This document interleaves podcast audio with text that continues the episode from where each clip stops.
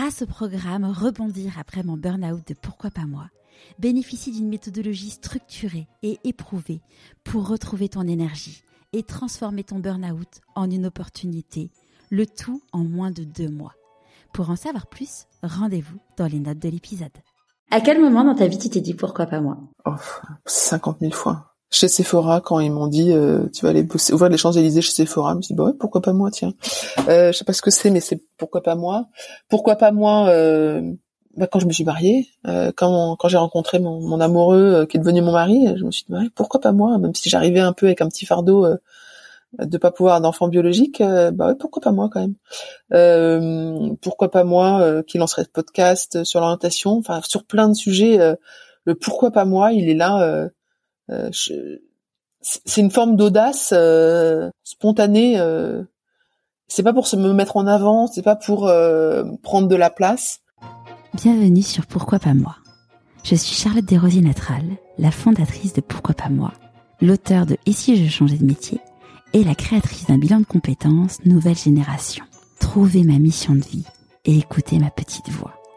Finançable à 100% avec votre CPF. Grâce à des témoignages sans coupe, découvrez les véritables coulisses de ceux qui ont écouté leur petite voix. Pourquoi pas moi Le podcast qui t'invite à écouter ta petite voix? Aujourd'hui, j'ai l'immense plaisir de vous parler de Perrine. Perrine a un parcours professionnel impressionnant. Elle commence sa carrière chez Sephora, où elle va gravir les échelons à une vitesse exponentielle. Elle part ensuite travailler en agence jusqu'à ce qu'elle soit chassée par Chanel puis Hermès pour devenir directrice du digital. Perrine crée une première entreprise qu'elle va fermer avant de trouver sa place et lancer Azimut, le podcast qui éclaire lycéens, étudiants et parents sur les études supérieures. Je ne vous en dis pas plus, je vous souhaite la bienvenue dans l'univers de Perrine Kervésier. Bonjour Perrine. Bonjour Charlotte. Je suis très heureuse de te recevoir dans le podcast parce que euh, tu es la première personne qui m'a euh, interviewée et à qui je rends le micro. Donc je suis très heureuse que ça soit toi aujourd'hui. C'est un bon souvenir pour moi cet enregistrement qu'on avait fait ensemble effectivement. Ça date, ça date un peu. C'était il y a, il y a un an et demi, je crois. Oui, c'est ça. Est-ce que tu pourrais nous parler de l'objet que tu as choisi pour te présenter, s'il te plaît? Alors c'est une boussole. Euh, donc c'est une boussole qui euh, indique évidemment le nord. Et ce qui est intéressant avec cette boussole, c'est, euh, elle est classique, hein, c'est une boussole que j'ai eu reçue en cadeau d'entreprise il y a probablement 25 ans et qui a toujours été sur mon bureau, que j'ai été employée donc dans l'entreprise où je travaillais et puis maintenant à mon compte, à mon propre bureau. Mais elle est toujours à portée de main. Ce que j'adore, c'est que les aiguilles, en fait, elles elles bougent un tout petit peu, elles oscillent, et puis après, pouf, elles se remettent dans le bon sens, elles vont euh, choper le nord. Euh, euh, et pour moi, c'est très important cet objet-là. Il, il, il, résonne beaucoup en moi sur à la fois mon histoire, ma façon de réfléchir, ma façon d'entreprendre. et vraiment, je pense que c'est un objet. C'était évident quand tu m'as demandé. C'est un objet qui me représente très, très, très sincèrement. Avant, euh, avant de nous parler bah, aujourd'hui de ta vie d'entrepreneuse, est-ce que tu peux nous raconter où est-ce que tu as grandi? Alors, j'ai grandi, je vais citer deux villes, mais il y en a eu plein d'autres. J'ai grandi, je suis née à Reims, je suis rémoise. Euh, c'est une ville que j'aime beaucoup, euh, j'ai des attaches familiales encore. Euh, c'est une ville qui m'est très sentimentale. Euh, voilà, j'ai grandi à Reims, euh, et puis ensuite on a déménagé quand j'étais petite à Paris, puis je suis revenue à Reims, puis en province à Dijon, et surtout, j'ai passé mon adolescence à Londres.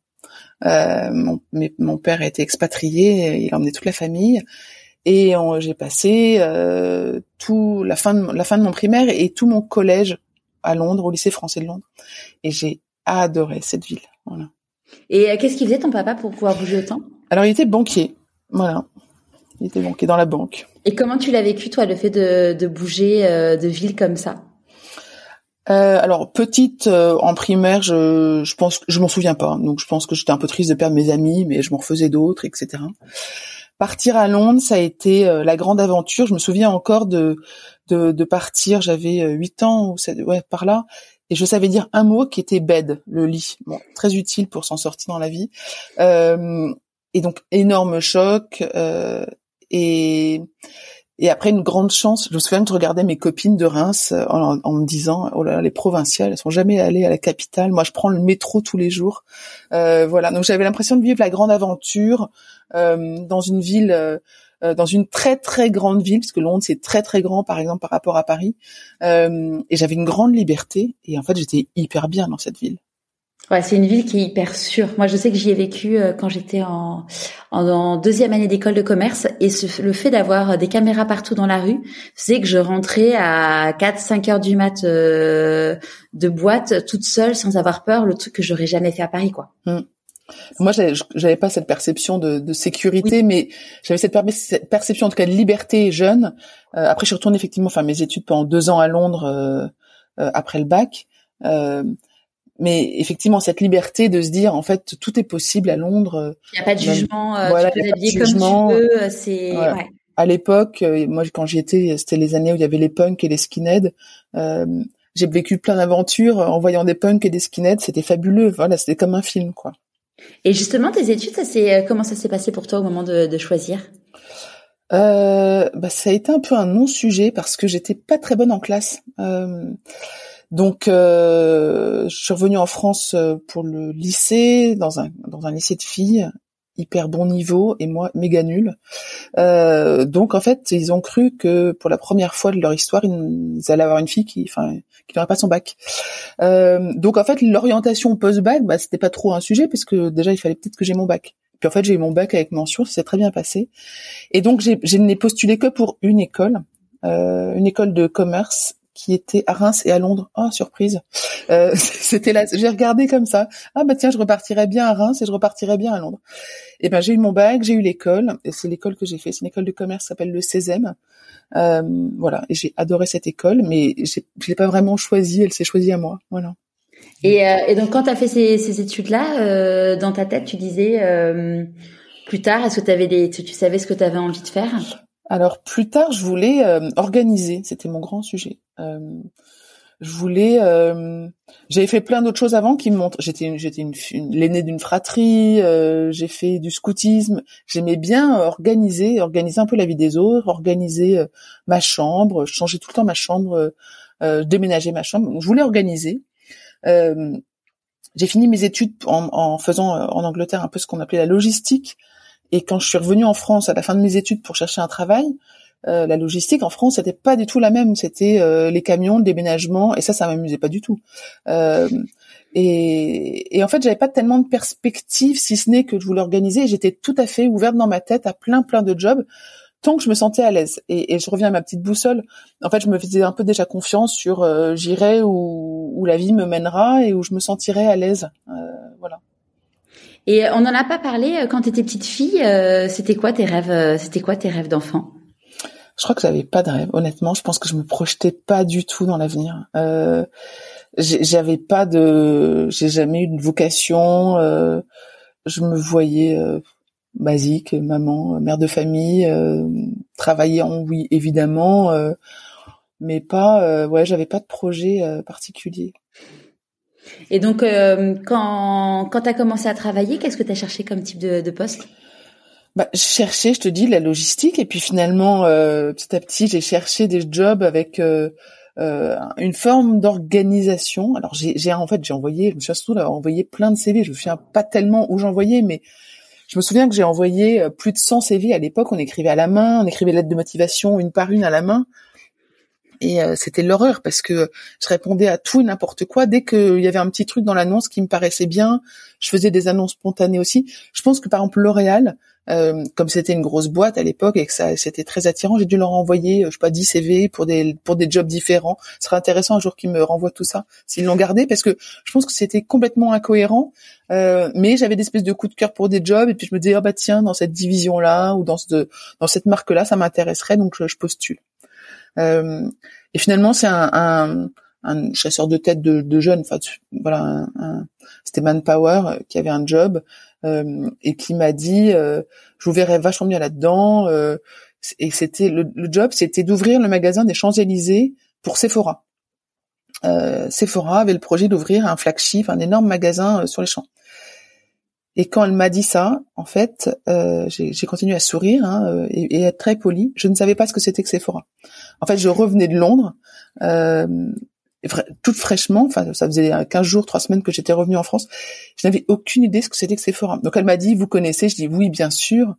Et, et elle m'a dit, et du coup, vous allez dans lequel? Je me suis dit, bah, il doit y avoir plusieurs. Et j'ai dit, bah, à la Défense, parce que je savais qu'il y a un énorme centre commercial à la Défense où je n'avais jamais été. Et elle m'a dit ah oui bah c'est le plus gros magasin. Bah oui bah voilà. Euh, et donc je suis sortie euh, de ce et puis j'avais jamais fait de, de boutique. Enfin j'avais jamais été en boutique euh, euh, dans mes stages et tout ça.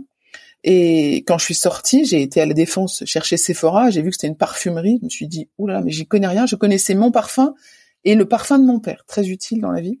Et et puis euh, je me suis dit bah ouais pourquoi pas. Bon elles sont un peu déguisées en Mary Poppins. Elles avaient un uniforme un peu bizarre. euh, mais je me suis dit pourquoi pas, puis je verrai bien. Et je suis revenue, euh, j'avais un autre entretien. Je suis revenue, je lui ai demandé, mais surtout, pourquoi est-ce que vous m'avez choisi pour ce job fabuleux que vous me proposez? Et elle m'a dit deux raisons. Euh, vous avez été chef ten euh, de Louveteau, vous avez fait du scoutisme, et ça, franchement, c'est, ça apporte plein de choses. Euh, d'un point de vue management, etc.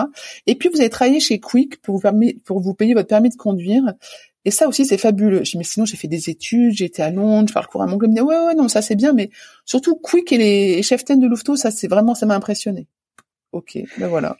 Comme quoi, euh, comme quoi. il suffit, il suffit d'un, ouais, il suffit de choses qu'on n'imagine pas, quoi. Voilà. Et puis c'est des petites choses à côté, surtout. Euh, c'est là où on se sent bien. Moi, ce que je me, ce que j'ai retenu, c'est que euh, bah Quick, euh, je me souviens d'avoir d'avoir euh, fait ce, ce job euh, chez Quick en plus de mon stage d'école de commerce. C'est-à-dire que stage j'étais pas payé, mais il fallait que je passe mon permis, donc mes parents m'avaient dit c'est toi qui te le payes, donc bah, je travaillais chez Quick le soir. Clairement, ça me coûtait quoi. je me souviens que c'était euh, j'avais j'avais un peu la haine quand je voyais des copains débarquer euh, que je connaissais. Euh, c'était le soir, c'était fatigant, c'était quand même pas très intellectuellement intéressant. J'étais aux frites, hein, donc je, faisais trois heures de frites par soir. bon, voilà, je, je, maîtrisais à fond les frites. donc ça, je m'étais dit, bah en fait c'est bien, ça, ça me paye, c'est autre chose que mon permis. Et puis le scoutisme, c'est vrai que j'en avais fait 12 ans, donc c'était ancré en moi. Et toi, je reviens à la boussole, bah, c'était assez cohérent, quoi. Clairement. Donc là, du coup, tu, euh, tu participes à l'ouverture euh, de la boutique des Champs-Élysées Ouais, je suis en charge du parfum, euh, une section de parfum pour hommes en particulier. J'ai surtout une très grosse équipe, une vingtaine de personnes, d'experts en parfum. Donc je te rappelle que je connaissais deux noms de parfums. Je n'avais jamais travaillé en boutique, je n'avais jamais mordu vendu quoi que ce soit, et je me retrouve à la tête d'une équipe d'experts en parfum, de vendeurs en parfum qui sont voilà. T'as eu peur? Non, pas du tout. Non, euh, ah non, j'ai trouvé ça fabuleux. En fait, euh, j'avançais vraiment. Alors, j'ai pas souvent eu peur hein, dans, mon dans, mon boulot, enfin dans ma vie professionnelle. Euh, en fait, j'avançais en me disant j'apprends et puis on va faire de notre mieux. Et de notre mieux, ça a vraiment euh, été important pour moi et de mon mieux et de notre mieux. Et puis on va apprendre au fur et à mesure. Alors moi, je vais apprendre les parfums, je vais apprendre à manager. Je me souviens d'avoir hurlé un jour en magasin sur une fille euh, qui voulait pas faire ce que je voulais, comme j'aurais hurlé sur mes sœurs quand elles m'énervaient, quoi. Puis en fait, on m'a dit non, non, mais en fait, tu peux pas euh, hurler sur sur ton équipe. Ah bon, on peut pas hurler? Voilà, je vais faire autrement. Et, et voilà. Et en fait, j'ai appris comme ça. Alors, euh, c'était gentil, hein, mais mais j'ai appris petit à petit. J'ai appris des astuces. J'ai appris à embarquer les équipes. Et c'est la partie de mon job que je préférais, hein, au final, le management. Ouais. Donc là, tu restes, euh, tu restes deux ans dans ce dans ce poste. Je reste deux ans euh, sur les Champs Élysées. Euh, en fait, j'ai beaucoup travaillé avec le fondateur de Sephora euh, sur plein de nouveaux. Comme c'était un magasin hyper grand, on avait plein de rayons et il fallait toujours trouver un peu de nouveauté. Puis en fait, on a créé ensemble plein de rayons. On a créé un rayon parfum pour enfants, ça existait, ça existait pas. des parfums mixtes. on a fait des, des animations euh, je me souviens d'avoir, il y avait CK1 à l'époque, qui était euh, le parfum, euh, et on avait fait une animation CK1, et, et j'avais appelé l'acheteur en disant, bah en fait, il me faudrait 10 000 flacons CK1 pour l'animation des champs. Il m'a dit, mais 10 000, tu sais, c'est c'est ce qu'ils produisent limite pour l'année dans le monde. J'avais dit, bah il me les faut dans 15 jours sur les champs parce que je vais faire des montagnes de CK1. Et en fait, on avait vidé voilà tout le reste de l'approvisionnement en CK1. Donc c'était c'était des choses qu'on faisait assez fabuleuses. Et il m'avait repéré ce fondateur donc ensuite j'ai été au magasin pilote à Boigny-sur-Bionne, euh, c'est près d'Orléans, très joli petit village. Donc t'as euh, emménagé là-bas? Ah, ben ouais. En fait, j'ai j'ai j'étais à Orléans, c'est-à-dire j'ai annoncé à mon boss que je euh, comment c'est passé? J'ai annoncé à mon boss. Euh, oui, il me demandait comment ça allait. Je dis bah c'est fabuleux. Euh, euh puis j'ai rencontré un amoureux et tout ça parce qu'on on parlait de choses comme ça aussi avec mon boss. il me dit ah c'est génial. Bah euh, j'ai une super nouvelle. Tu vas aller habiter à Orléans. Ah bah c'est super, parfait. je pense que mon amoureux sera ravi. euh, donc voilà. donc j'ai été, j'ai déménagé à Orléans. Avec ton amoureux? Non, pas du tout. Ah non non pas du tout. Il est resté à Paris. Euh, mon amoureux qui est maintenant mon mari, donc c'est voilà. Mais euh, non, c'est pour ça qu'on en parle du coup. Ouais. Euh, non, mais j'ai déménagé à Orléans, euh, limite un week-end. Enfin, franchement, a été hyper rapide. Je me vois encore partir le dimanche soir, la voiture pleine, ma 106 Kid pleine de, de meubles, d'affaires, etc. Euh, pour commencer à bosser le lundi matin. Enfin, voilà, c'était c'était un peu rapide. Là, j'avais un magasin de 600 mètres carrés à disposition qui était le magasin qui donnait les, les indications à toutes les autres boutiques en termes de merchandising. Alors, ça s'appelait pas comme ça à l'époque, mais je déterminais euh, le plan, le, plan des linéaires, euh, la couleur de la moquette, la couleur du rouge à lèvres et du vernis à ongles des vendeuses. Ah génial. Euh, les mises en avant, les têtes de gondole, la disposition des magasins, les, les alarmes, le, le, système de caisse. Et ça, c'était fabuleux. J'ai fait ça un an. Ensuite, quand j'ai annoncé que je me mariais hein, au DG, il m'a dit c'est génial, tu vas à San Francisco pendant trois mois. Génial. Euh, donc je suis partie à San Francisco trois mois pour ouvrir, euh, euh, aider une filiale de LVMH qui avait racheté Sephora entre temps à ouvrir aux États-Unis et au Japon en tant que responsable du concept Sephora. Après, je suis rentrée en France parce que je me mariais, donc il fallait quand même que je sois dans le même pays que mon mari, c'était plus sympa. Et j'ai fait plein d'autres choses chez Sephora, euh, des plans à trois ans financiers, euh, des plans d'ouverture en Europe, euh, et, et puis du référencement parfum. Et du coup, tu t'es mariée hyper rapidement par rapport à la rencontre avec ton chéri? Ah ouais, je me suis mariée. On s'est mariés en un peu plus d'un an. Waouh Ouais. ouais. Et ça fait combien de temps que vous êtes mariés? Ça fait 23 ans. C'est beau. Ouais, c'est beau. Euh, ouais, ouais, c'est beau. C'est une belle, euh, une belle aventure avec mon mari. Euh, donc voilà. Et puis en fait, Sephora en 2000, en 99, j'avais l'impression d'avoir fait le tour. J'étais un dinosaure chez eux. Je, ayant été en charge du, j'étais en responsable du beau, puis après j'étais en charge du concept. Donc j'avais l'impression de d'être un dinosaure qui à qui on venait demander des conseils. En fait, ça me saoulait. Euh, et je voyais quelque chose de tout à fait nouveau qui arrivait à l'horizon, qui était Internet. Euh, et je me suis dit, en fait, si je rentre pas dans ce truc-là, euh, maintenant, je vais jamais y arriver. Ça va partir sans moi. Ce train internet, je le voyais vraiment comme un TGV qui fonçait. Je me suis dit, si je rentre pas maintenant où ça va, ça commence, euh, j'arriverai pas. Et donc, j'ai démissionné de chez Sephora. Je, me vois encore aller voir la DRH qui m'a dit, mais je comprends pas. C'est une boîte, c'est ta boîte. Je dis, oui, mais en fait, il y a beaucoup plus exaltant manifestement à côté, donc je m'en vais. Et, voilà. Et puis je suis arrivée dans une start-up où tout effectivement était nouveau, euh, bouillonné. Euh, si je reviens à la boussole, euh, toi les aiguilles, elles oscillaient. Puis en fait, il fallait que je trouve le nord euh, toute seule. Donc voilà, c'était comme ça.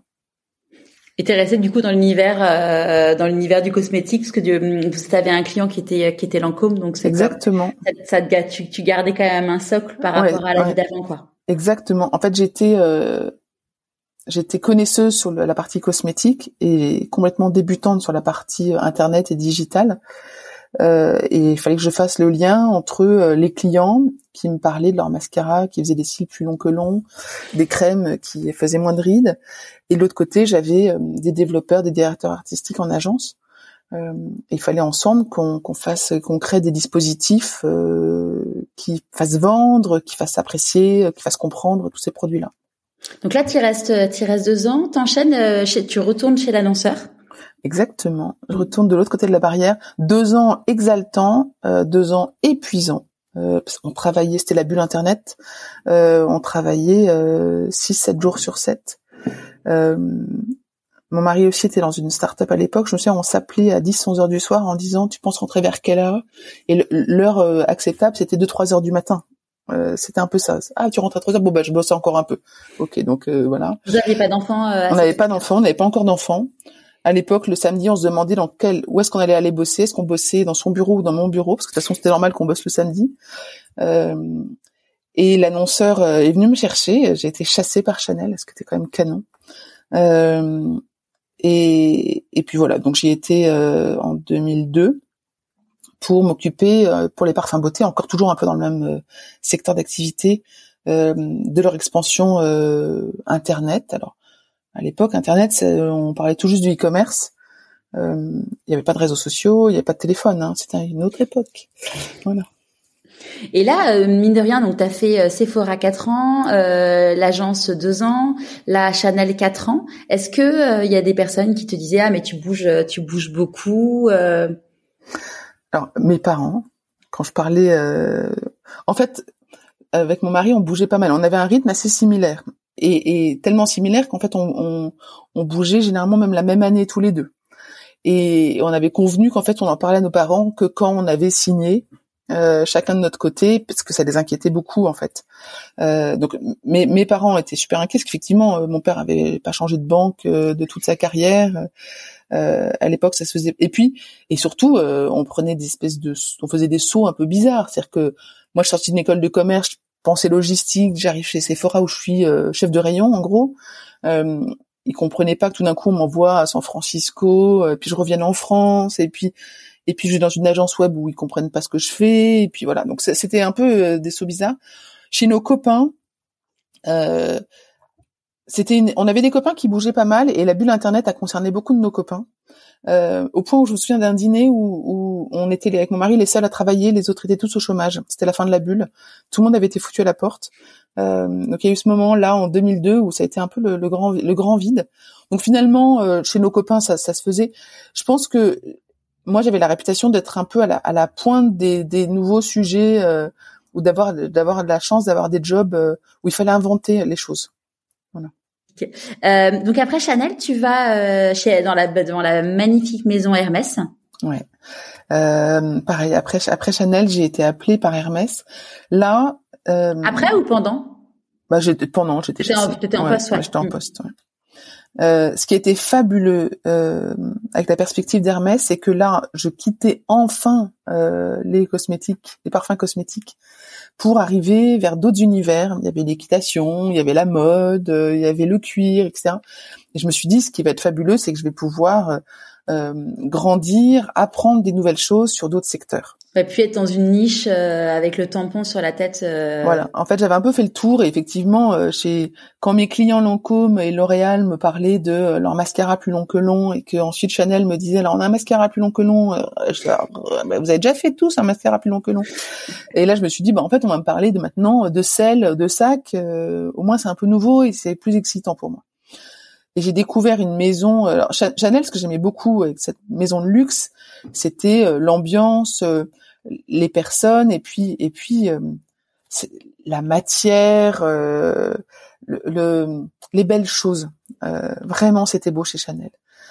chez Hermès, j'ai découvert que non seulement c'était beau, mais qu'en plus les coulisses étaient vraiment magnifiques. Quoi. et ça, j'ai adoré. J'ai adoré dès les premiers jours rencontrer des artisans qui faisaient de, le, le, travail à la main, me rendre compte que les coulisses humaines aussi étaient vraiment sympas. C'est-à-dire que euh, chez Chanel, on était euh, on commençait à voir un peu des gens à la L'Oréal, comme on disait, c'est-à-dire qui marchaient sur ton territoire, euh, qui où la politique était un enjeu.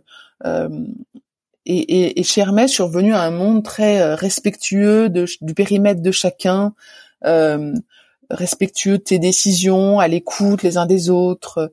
Euh, ça a été euh, génial. Et puis, euh, moi, j'étais quand même dans des jobs où personne comprenait ce que je faisais. donc aussi à l'écoute de ce que je proposais. et avec une acceptation, c'est une maison qui, qui s'est donné les moyens, en tous les cas, de se développer sur Internet. Donc j'avais les moyens de mes ambitions et de ma stratégie, et ça c'était fabuleux. Enfin, c'était un vrai terrain de jeu sérieux, mais de jeu de jeu passionnant. Ouais, j'ai interviewé Audrey Carsalat qui a bossé, je sais pas, enfin c'est tellement grand que c'est grand, mais ouais, ouais. Et euh, qui clairement bon qui est partie parce qu'elle elle en pouvait plus, mais mais elle, clairement comme toi, elle, dit que c'est vraiment une maison où où il y a vraiment, enfin l'image et les coulisses sont sont sont raccords, ce qui est pas forcément toujours le cas dans toutes les entreprises. Moi, j'ai travaillé sept ans là-bas. Euh, en sept ans, j'ai j'ai grandi en amour pour cette maison. Mmh. Vraiment, je me, je me suis pas dit ah bah ça y est maintenant que j'ai tout compris. en fait, c'est pas très très jojo. je me suis jamais dit ça. Je me suis toujours dit c'est une maison incroyable, admirable, etc. Et donc en, en 2014, tu quittes Hermès. Ouais. Euh, je prends le temps de te raconter ça parce que c'est important quand même. Mm. J'avais, j'ai changé plein de fois de boss et, et j'avais un boss qui avait fait euh, HEC.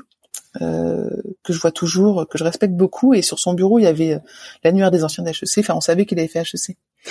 euh, et moi, j'avais pas fait HEC. Et je me souviens très bien d'un jour où il me dit euh, "Bon, Perry, je crois que vous avez pas fait d'études." Je dis "Bah, quand même, j'ai mon bac, j'ai fait une école de commerce, vous êtes gentil." Oui, c'est pas c'est pas la grande école de commerce, mais j'ai quand même fait une école.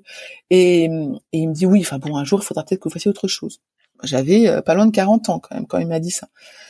Bon, je dis ok, très bien. Euh, et puis au bout de plusieurs entretiens euh, de fin d'année, il finit par me dire, Perrine, euh, chez Hermès, on a proposé euh, de vous payer un, un MBA, un exécutif MBA. Vous choisissez ce que vous voulez. Le, cadeau de rêve. Quoi. Franchement, j'étais à un stade où je me disais ce serait canon. Donc, il, je choisis. En fait, j'ai eu le choix. Donc, j'ai choisi de, de, faire un cursus à l'INSEAD. Euh, en executive education, pas un MBA, parce que c'était quand même trop long. Je voulais pas repartir deux ans. Et là, depuis, j'avais euh, deux enfants quand même. Je me voyais pas. Euh, j'avais euh, 38 ans probablement, 38, 39. Et tes enfants? Alors mes enfants. Euh... Alors c'est compliqué pour moi de revenir. Timothée devait avoir 5 ans et ma fille du coup devait avoir 12 ans, quelque chose comme ça. Okay. 12 et 5 ans. Euh, et euh, donc j'ai choisi de faire un cursus à l'INSEAD pour devenir directeur général euh, d'une entité d'Hermès, c'était l'objectif. Euh, petit aparté, pendant que j'étais à l'INSEAD, mon boss m'appelle en me disant rappelez-moi les études que vous avez fait là, parce que mon fils qui passe son bac, il veut faire des études.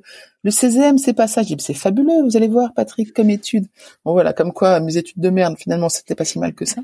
Euh, et donc je fais, euh, je finis l'INSEAD. Le problème, c'est que euh, à l'INSEAD, on me dit, en partant, enfin en finissant, on m'a dit, dans votre promo, il va y avoir euh, 50% d'entre vous qui vont euh, rester dans la boîte, rester dans leur vie et, et faire un, un, pas de plus. Et 50% d'entre vous qui vont changer de vie. Euh, il y en a un quart d'entre vous qui vont divorcer, qui vont changer de vie familiale, personnelle, et l'autre quart qui va changer de carrière. Et en fait, quand ça m'a dit ça, je me suis dit, merde, je suis dans ce quart-là. J'ai tout de suite su que j'étais dans ce quart de changement de carrière parce qu'en fait, j'étais tellement bien à mon poste chez Hermès que je ne me voyais pas du tout évoluer. Je voyais, il y avait aucun autre poste qui me donnait envie, mais j'aurais remplacé personne au monde. C'est-à-dire que vraiment, il y avait aucun poste chez Hermès dans les, je sais pas, dans les 10 000 qui m'intéressait. Enfin, si je serais bien devenu artisan à la limite, mais euh, bon, c'était pas trop ça qui la perspective. Et euh, et du coup, je suis revenue en leur disant, écoutez, il y a un problème, c'est que euh, merci, mais je m'en vais. Euh, je pars. Euh, alors là, grosse surprise que j'étais bien dans mon poste, on comptait sur moi, il y avait des belles perspectives, j'avais fait grandir mon équipe, on était passé de 2 à, à 50, voilà. Et là, je leur annonce que je m'en vais. Hermès, c'est une boîte qu'on ne quitte pas, euh, personne démissionne de chez Hermès, c'est tellement tellement sympa. Voilà, donc je suis partie euh, en me disant, euh, c'est mieux pour moi et c'est mieux pour Hermès. vraiment, je l'ai vécu comme ça en me disant, bah moi j'ai besoin de voir d'autres choses. Je crois que j'ai 7 ans au même poste que j'ai évidemment fait grandir. Hein. Entre temps, il y avait eu les réseaux sociaux, le mobile, euh, d'autres perspectives internationales qui étaient apparues, mais moi j'avais l'impression de, d'avoir déjà fait le, plein de tours, plein de circuits internes. Et puis je me disais en fait Hermès, il faut qu'il se passe de moi. Je, je, je suis pas essentiel, je peux pas être essentiel, je peux pas être madame digitale qu'on interroge à chaque fois qu'on a un sujet. Euh, il faut euh, voilà, il faut que je m'en aille. donc je me suis, j'ai un copain qui m'a dit l'autre jour, t'as fait un, un suicide professionnel. Bah en fait c'est un peu ça. Je me suis sacrifiée, peut-être pas suicide parce que j'étais quand même très heureuse, mais je me suis sacrifiée pour le bien d'Hermès aussi, en me disant bah en fait c'est bien pour eux euh, et c'est bien pour moi évidemment. Hein. Je, je suis quand même pas que altruiste. Euh, donc voilà, je suis partie de cette très jolie maison, pas du tout à regret, euh, très sereinement, euh, voilà, très pacifiquement. C'était c'est bien passé.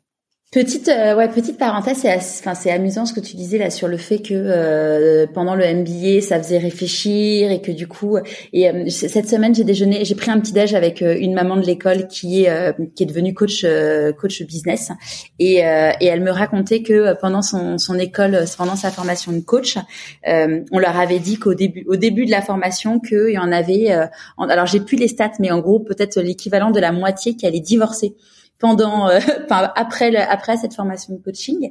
Et euh, et donc du coup bon bah je lui disais bon avec toi? Et elle m'a dit ben non justement on a fait un pacte avec mon mari en disant qu'il fallait qu'on reste soudés parce que elle me dit j'avais pas du tout envie de divorcer.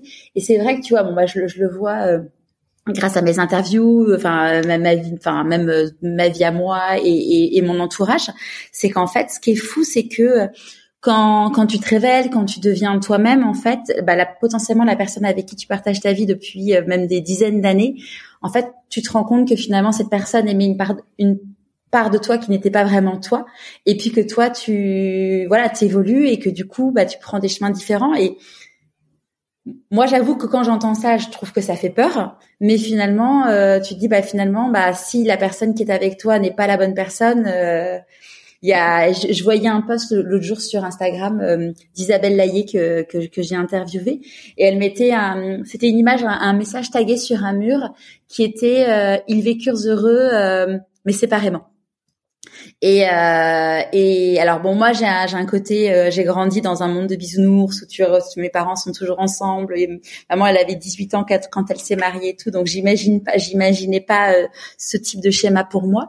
Mais finalement, tu te dis bah finalement oui, qu'est-ce qui vaut mieux, c'est être, euh, c'est être heureux et même si c'est séparément quoi. Ouais, moi, moi je me souviens très bien d'avoir pour la première fois eu un coach qui m'a accompagné quand j'étais à l'INSEAD euh, donc qui remue des choses en toi, qui te pose des bonnes questions, les questions justes, qui m'a fait faire des exercices. Je me souviens d'avoir pleuré en faisant un exercice. Euh, alors, je sais plus ce que c'était sur un paperboard, fallait dessiner quelque chose. Je sais plus ce que j'ai dessiné, mais je sens que j'ai pleuré. Euh, donc en fait, tu en apprends beaucoup sur toi. Et puis dans ces formations-là, je pense que tu es hyper exigeant. Moi, je me souviens d'avoir passé des nuits blanches sur un bilan comptable euh, parce qu'il fallait le rendre le lendemain matin pour un exercice. Hein, euh, et, et vraiment, ça, ça j'arrivais pas à équilibrer les colonnes. Enfin, je suis nulle en compta. Euh, et j'ai passé la nuit complète, c'est-à-dire que j'ai fait une nuit blanche intégrale. Et, en fait, réaliser que tu es exigeante avec toi-même, en fait, ça monte au niveau d'exigence pour tout. Alors déjà que j'étais un peu un peu psychorigide là-dessus, euh, bah forcément, ça m'a ça m'a encore augmenté mon niveau d'exigence, de, de de fierté de moi. Là, pour le coup, tu, enfin, quand tu te donnes à fond dans un dans un dans des études comme ça, t'es fier de toi. Euh, et quand t'es fier de toi, bah, en fait, tu te rends compte que bah, les, gens qui apprécient pas, euh, qui t'apprécient pas ta juste mesure, te méritent pas. Euh, heureusement, mon mari euh, me méritait, mes enfants sont restés, voilà. Et, euh, et, justement, par rapport à tes enfants, comment, comment, enfin, par rapport au rythme travail euh, INSEAD, parce que du coup, tu as arrêté, euh, tu bossais en parallèle ou comment ça, s'est passé Alors, le principe de l'INSEAD, du cours que j'ai pris, enfin, du cursus que j'ai pris, c'est euh, beaucoup de travail préparatoire, euh, 15 jours sur place, un mois au boulot, avec du travail euh, euh, restitutif et préparatoire de la session d'après, 15 jours à l'INSEAD, etc. Donc en fait, c'est euh, tu continues ton job. Donc en fait, tu en alternance entre guillemets. En alternance, sauf que en fait, bah, ton job t'es pas remplacé, hein, donc tu continues. Pour le coup, j'avais connu des congés maths où j'avais été remplacée, où là, pour le coup, t'as pas besoin de t'occuper de ton boulot, tu peux vraiment couper là l'INSEAD, mon équipe était prévenue hein, que j'allais pas répondre. Enfin voilà, et justement, je j'étais assez fière de voir qu'ils se débrouillaient tout seuls. J'étais j'étais contente de voir qu'on me dérangeait pas trop, mais j'ai quand même euh, j'avais un coup de fil par jour au moins. Je faisais un point euh, avec mes responsables, euh, enfin les gens qui travaillaient avec moi au moins une fois par jour aussi. donc j'avais ça s'est cumulé. Je crois que j'ai jamais été aussi fatiguée que ces mois-là. Euh, physiquement fatigué. C'est-à-dire que, en plus, l'initial, le cours, euh, je sais pas si ça se fait toujours et ça se fait tout le temps, mais nous, ils nous réveillaient, enfin, il fallait être en, en, en, salle de gym tous les matins, euh, je sais plus, à 6 heures, un truc comme ça. Donc, on se levait à 5 heures, mais c'était en plein hiver. du coup, tu, tu vivais où quand à, Fontainebleau. Enfin, j'ai fait, c'était Fontainebleau et Singapour. Mm. Donc, on vivait là-bas. J'avais une, j'avais une chambre comme un, j'ai adoré euh, le. Ce qui est sympa aussi, c'est quand t'as des enfants, pouvoir t'échapper. Moi, j'adorais voyager en voyage d'affaires, aller à l'hôtel. Là, avoir ma chambre à moi, toute seule, euh, personne qui me réveille, personne qui m'attend devant la porte des toilettes, etc. C'était canon. Euh, mais euh, l'INSEAD, bon, déjà, on bossait beaucoup, voilà. Et puis l'INSEAD, à, 5 heures, je à 5 heures, 5h20, je mettais mon réveil, parce qu'à 6 heures, on était en train de faire de la gym pendant une heure ensemble. et, et et puis à midi j'allais courir. Enfin, c'est marrant comme euh, moi qui suis pas très sportive. Euh, en fait, ce développement, euh, cette, capacité, cet, espace de temps où on dit tu peux te révéler et donner le meilleur de toi, mais en fait, bah, j'allais courir aussi alors que c'était pas du tout mon truc d'aller courir, quoi. Ouais, c'est fou comme quoi, comme parfois ça peut révéler des choses en nous. Et est-ce que tu continues à courir? Alors par par moment, je suis pas très régulière sur le sur le sport. Sans commentaire. Voilà. Donc là, du coup, euh, tu démissionnes de chez Hermès et tu rejoins euh, une start-up. Euh, je rejoins, alors je rejoins Maison Hulins, qui est une marque de, de mode très très luxe. et en fait, on me donne la mission de, de mettre le digital en place dans cette maison, ce qui est amusant parce que j'ai la même mission que chez Hermès, sauf que c'est une maison où il y a, je sais pas, 15 salariés, quoi. Donc c'est, c'est une autre dimension. Pas le même budget. Euh, j'ai le même budget, j'ai des moyens de dingue, euh, parce que ça appartient euh, à, à, une personne qui donnait beaucoup de moyens à cette entreprise-là. donc ça va très vite. et puis en même temps, dans la boîte, une, une espèce de, d'incompréhension, parce qu'en fait, je me rends compte qu'on veut pas juste que je fasse le digital, mais aussi que je devienne directeur général. Or, bah, en fait, c'est pas du tout ce pourquoi je suis venue. Euh, et, même si j'en ai la capacité, que ça pourrait être sympa, euh, ben, là aussi, je préfère euh, dire non à, à cette mission qu'on voulait me confier, qui n'était pas la mienne. Je sentais bien que c'était pas là où il fallait que j'aille. j'avais envie de voir d'autres choses. Si j'avais quitté Hermès c'était pour m'installer en freelance, donc c'était pour rester libre. Euh, Parce que là, du coup, tu étais freelance pour euh, la Maison Hulin Ouais, enfin, c'était un contrat un peu bizarre, mais euh, oui, on peut dire. L'idée, c'était de te dire que tu te lançais en mode freelance, quoi. Voilà. Bon, Je suis partie d'Hermès en me disant, je, je m'installe à mon compte. Et là, on peut dire que j'ai une mission d'un an, en fait, c'est quasiment ça, donc exclusive. Mais et puis après, j'ai, je me suis vraiment installée avec cette euh, cette notion de, j'ai des clients différents euh, qui peuvent être en simultané il euh, n'y a pas de souci. Sur le digital. Sur le digital, dans le monde du luxe. Ouais. Ok. Et, euh, et donc là, tu comment ça se passe cette vie d'entrepreneur? Parce que finalement ça ça change. Euh... Alors ça change beaucoup parce que ça change ton rythme de travail. Euh, déjà, j'étais à la maison, euh, je me suis installée à la maison, je suis revenue à la maison. Alors avec beaucoup de joie parce que j'avais une fille en sixième et un, un mon fils en, en CP. Donc j'avais l'impression d'être là au bon moment pour eux. J'avais un peu loupé euh, même si j'étais quand même bien présente, mais j'avais un peu loupé euh, le CP de, de mon aîné. Euh, j'avais l'impression d'avoir fourgué mon fils en classe assez rapidement quand même. là, j'étais à la maison. Et puis me mettre à mon compte au travail, ben en fait j'ai dû apprendre comme beaucoup hein, à arrêter de faire des machines toute la journée. non, je n'ai pas besoin de faire le ménage et euh, ni de ni d'avoir un, dîner prêt quand mon mari rentre du travail parce que je l'ai jamais fait avant donc il n'y a pas de raison que ça change. Donc me mettre ça me mettre à prospecter trouver mes clients gros challenge pour moi euh, parce que j'aime pas du tout ça euh, mais me mettre en mode ben en fait faut que je trouve ma mission d'après faut que je fasse ma mission en cours et que je trouve celle d'après.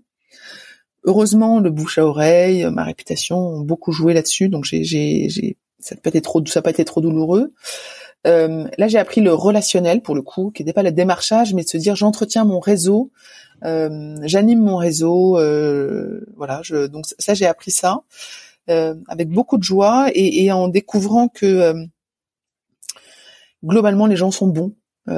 et ça, c'est une belle trouvaille que j'ai fait dans ma vie aussi, c'est que globalement, quand on a besoin de quelque chose, il y a toujours quelqu'un pour vous le donner. quand tu cherches, tu trouves. Euh, quand tu veux du temps, euh, les gens t'en donnent. Enfin voilà, j'ai trouvé ça que j'ai trouvé. Il y a bien sûr eu quelques déconvenus et tout le monde n'est pas merveilleux. C'est pas le monde de oui oui, mais bah, globalement, euh, moi j'encourage beaucoup les gens à, à, entretenir et à travailler leur réseau parce que c'est merveilleux quoi. Et là, je vois sur sur ton profil LinkedIn que tu as été que tu as donné des cours dans différentes écoles. Ouais. Euh, alors j'ai donné des cours dans une première école, je sais plus le nom. Dans un, voilà. euh, j'ai moyen apprécié. Euh, en fait, j'ai trouvé que les, les étudiants que j'avais en face de moi étaient pas très intéressés euh, en fait, j'avais pas l'impression qu'ils avaient envie d'être là. Donc, euh, pas forcément que à mon cours, mais aussi dans l'école, dans le, voilà. Donc, sur le coup, c'était pas très valorisant parce que moi, je donnais beaucoup de mon temps et de mon énergie. C'était des cours de quoi? Bah, C'était des cours sur le digital et le luxe, hein, sans surprise. Euh, voilà. Incroyable. Incroyable. Hein euh, mais euh, voilà, et, euh, et HEC, ce, ce fameux euh, directeur qui avait fait HEC avait pris sa retraite, était devenu professeur à HEC et a fait appel à moi dans un dans un cours qui dans un programme qu'il avait monté pour intervenir sur le digital et le luxe. Et, et je continue encore. Alors, ce qui est très drôle, c'est que on se rappelle, j'ai pas tout à fait fait HEC. Le premier jour où j'arrive en cours, je demande aux élèves, je me présente rapidement, je leur dis est-ce que vous avez des questions sur moi. Il me dit, vous êtes de quelle année? Alors je leur dis, bah quand même, c'est gonflé. Euh, je pensais qu'il me demandait mon année de naissance, quoi. Alors je dis, bah 74. Il dit, non, non, euh, l'année euh, de diplôme. Alors je dis, bah je sais plus, 96. Et puis là, je réalise, bah, oui, 96, mais pas du tout à HEC, quoi. Donc je leur dis, je suis, je suis, je suis 96, mais pas du tout de la promo HEC. Ils me disent, ah bah vous avez fait quoi alors? Et c'est complètement incongru. Je dis, bah, j'ai fait le 16e, je leur raconte. Et là, du coup, je suis repartie dans une grande tirade de, bah, en fait, c'est bien de faire HEC, euh, vous êtes l'élite de la nation, euh, sûrement, etc. C'est ce qu'on vous dit, mais il n'y a pas que HEC qui va compter dans votre carrière, quoi. Donc voilà. Donc, euh, je donne des cours à HEC. Alors c'est c'est quelques heures par an. et on, on, vient de me redemander encore pour l'année prochaine et je suis trop contente parce que j'adore j'adore donner ces cours là. C'est drôle parce que j'avais passé un entretien d'embauche, c'était en 2015-2016, donc ça faisait plus de 10 ans que euh, je suis venue dans les années, mais bon, ça faisait quand même plus de 10, ouais, ça faisait euh, peut-être 12-13 ans que je travaillais. Et, euh, et en entretien d'embauche, il y a quelqu'un qui me dit, vous avez fait quoi comme l'école de commerce? Alors que tu as envie de dire, à, ce moment-là, quand tu as 12-13 ans d'expérience de, de, professionnelle, ce qui compte, c'est clairement l'expérience et pas l'école de commerce que tu as faite. Quoi. Et du coup, je le regarde avec un, sachant que lui, je pense qu'il avait fait HEC ou, euh, enfin, un, équivalent. Enfin, en tout cas, c'était pas HEC, c'était euh, le numéro 2 de, son époque. Et je le regarde avec un grand sourire en mode, bah, j'ai fait une très grande école de commerce, sachant que j'ai fait une école après bac. et je lui dis, bah oui, j'ai fait l'IPAG. Et là, il m'a regardé genre en mode, genre scotché, genre en mode. bon, au final, j'avais été prise, mais euh, mais bon, tu te dis ouais, en fait, envie de dire, enfin quand ça fait 13 ans que tu bosses, euh, c'est bon quoi. Enfin, vive la France. Oui, c'est ça, exactement. Ça, c'est pas, c'est pas important. C'est important pour le réseau, c'est important pour d'autres choses peut-être. Euh, oui, mais, mais, mais euh, effectivement, euh, euh, ce qui compte plus, c'est ce que, enfin, on en parlera, mais c'est ce que je dis beaucoup maintenant. C'est les stages que tu fais, les activités que tu as. Dans ces c'est bosser chez Quick et c'est ben chez Quick et, et d'être chef tête de pendant tes pendant tes vacances et de donner du temps aux autres et de faire plus de stages que ce qu'on t'en demande. Euh, voilà, c'est de trouver ta voie, quoi. Ouais, on en parlait justement, tu vois, avec euh, Thomas Cogé, qui euh, c'est l'épisode qui sort aujourd'hui même. Thomas Cogé, il était contrôleur de gestion et il a, en fait, il s'est dit, lui, son truc à lui, c'est d'aider les gens sur Excel. Et du coup, il a créé un compte Insta où il a commencé à donner des conseils et tout. Bon, aujourd'hui, il a 178 000 followers. il a créé une formation sur Excel qui, qui, qui, qui cartonne. Sa boîte, elle a, elle a un an et demi, deux ans. Il a déjà deux salariés. Enfin, ça vraiment, c'est euh, et c'est vraiment un super, euh, super, super mec. Et il disait euh, qu'en effet, aujourd'hui, avoir un master, avoir, enfin, avoir des, ça devient entre guillemets un standard. Et du coup, la différence, c'est en effet, bon, tes expériences et aussi en fait le fait d'être à sa place, parce que si tu es à ta place, bah en fait. Clairement, je pense que c'est très, t'as raison. C'est, je pense que c'est vraiment important que les gens sentent que tu es dans ta voie. Euh... Moi, j'ai beaucoup parlé de. Euh, J'avais l'impression d'être sur une autoroute, euh, même si c'est pas comme ça que qu'on me le présentait. Euh, euh, j'ai eu beaucoup de situations où on me dit ah c'est long, c'est difficile. Je, en même temps, je suis sur l'autoroute. quoi. L'autoroute, tu risques pas grand chose. Si tu restes sur ta voie, t'entends tu doubles quelqu'un ou tu te fais doubler c'est pas une route de campagne très sinueuse l'autoroute c'est comme ça et fait et du coup c'est confortable c'est pas très c'est pas forcément toujours la plus réjouissante et la plus exaltante mais euh, bon bah tu, tu vas loin quoi avec l'autoroute euh, c'est toujours la même autoroute hein, voilà tu euh, moi j'avais souvent cette image là dans plein de situations perso et, pro euh, et je pense que ça se voit quand tu es sur l'autoroute quand c'est sur, sur ton autoroute quoi ouais après, tu vois, c'est marrant que tu prennes cette, cette, cette image parce que euh, j'ai jamais publié au final, mais je voulais euh, publier un, un, un, post sur Insta sur justement. Euh, avant, moi, j'étais clairement sur une autoroute. je fonçais tête baissée, je regardais pas le paysage, et maintenant bah maintenant je suis sur la petite route de campagne et je prends le temps d'admirer la vue, de faire la pause, parce qu'en fait finalement ouais, il y avait ces, enfin, quand t'es que focus objectif, tu regardes pas euh, la beauté du chemin. Voilà, non, mais l'image a ses limites. Hein, je suis d'accord avec mm. toi. Euh, moi aussi, je, je suis sur l'autoroute, mais je suis pas forcément à 150. Euh, voilà, je suis, je suis, peut-être, je suis peut-être un danger pour certains, mais, mais en tout cas, je suis. Non, mais je veux dire, quand on voit les gens qui sont à leur place, et ça, c'est important, plus qu'effectivement le diplôme qu'ils ont eu il y a, il y a 12 ans, ça n'a aucun sens, quoi. Et alors du coup, euh, en parallèle de, en parallèle de ces missions, tu, tu fondes Human Learning Expedition. Ouais. Euh, alors en fait, quand je me suis installée à mon compte, euh, j'étais très inquiète de part de mission. Euh, et puis on m'a dit, mais non, mais Perrine, il n'y aura aucun souci. Va voir une fille qui est installée à son compte depuis un an. et puis elle va te, elle va te raconter elle comment elle marche. Donc j'ai été voir une fille qui s'appelle Amélie. Euh, à qui je dis bonjour et euh, et elle m'avait expliqué qu'en fait euh, euh, sa réputation, son réseau euh, lui amenait des missions. elle avait fait une formation au coaching, elle avait plein d'outils, elle avait déjà facturé, elle m'avait filé ses templates de facture. Je me suis dit, bah, géniale, cette fille, trop sympa. Et en fait, tous les six mois, tous les ans à peu près, on déjeunait ensemble, faire un peu le point de nos activités, en disant, bah, tiens, si un jour on a l'occasion de travailler ensemble, ça pourrait être sympa. Et puis, on se rendait compte en discutant qu'on avait les mêmes centres d'intérêt, les mêmes réflexions, et en particulier une réflexion qui était de dire c'est super le digital, euh, l'innovation, la transformation, mais ce qui compte quand même c'est la façon dont les gens appréhendent ces changements et implémentent ces changements dans le temps, et donc ils changent de posture euh, au travail. Euh, et, au final, c'était Qu'est-ce qui fait qu'ils sont à l'aise dans leur travail? On parlait pas du tout encore de bonheur au travail ou de bien-être au travail. Mais on s'était demandé qu'est-ce qui fait que les gens qui sont dans une transformation euh, apprécient et réussissent à implémenter cette transformation dans le temps? Et ne voulant, on avait bien une idée en tête, hein, on, pensait bien aux soft skills.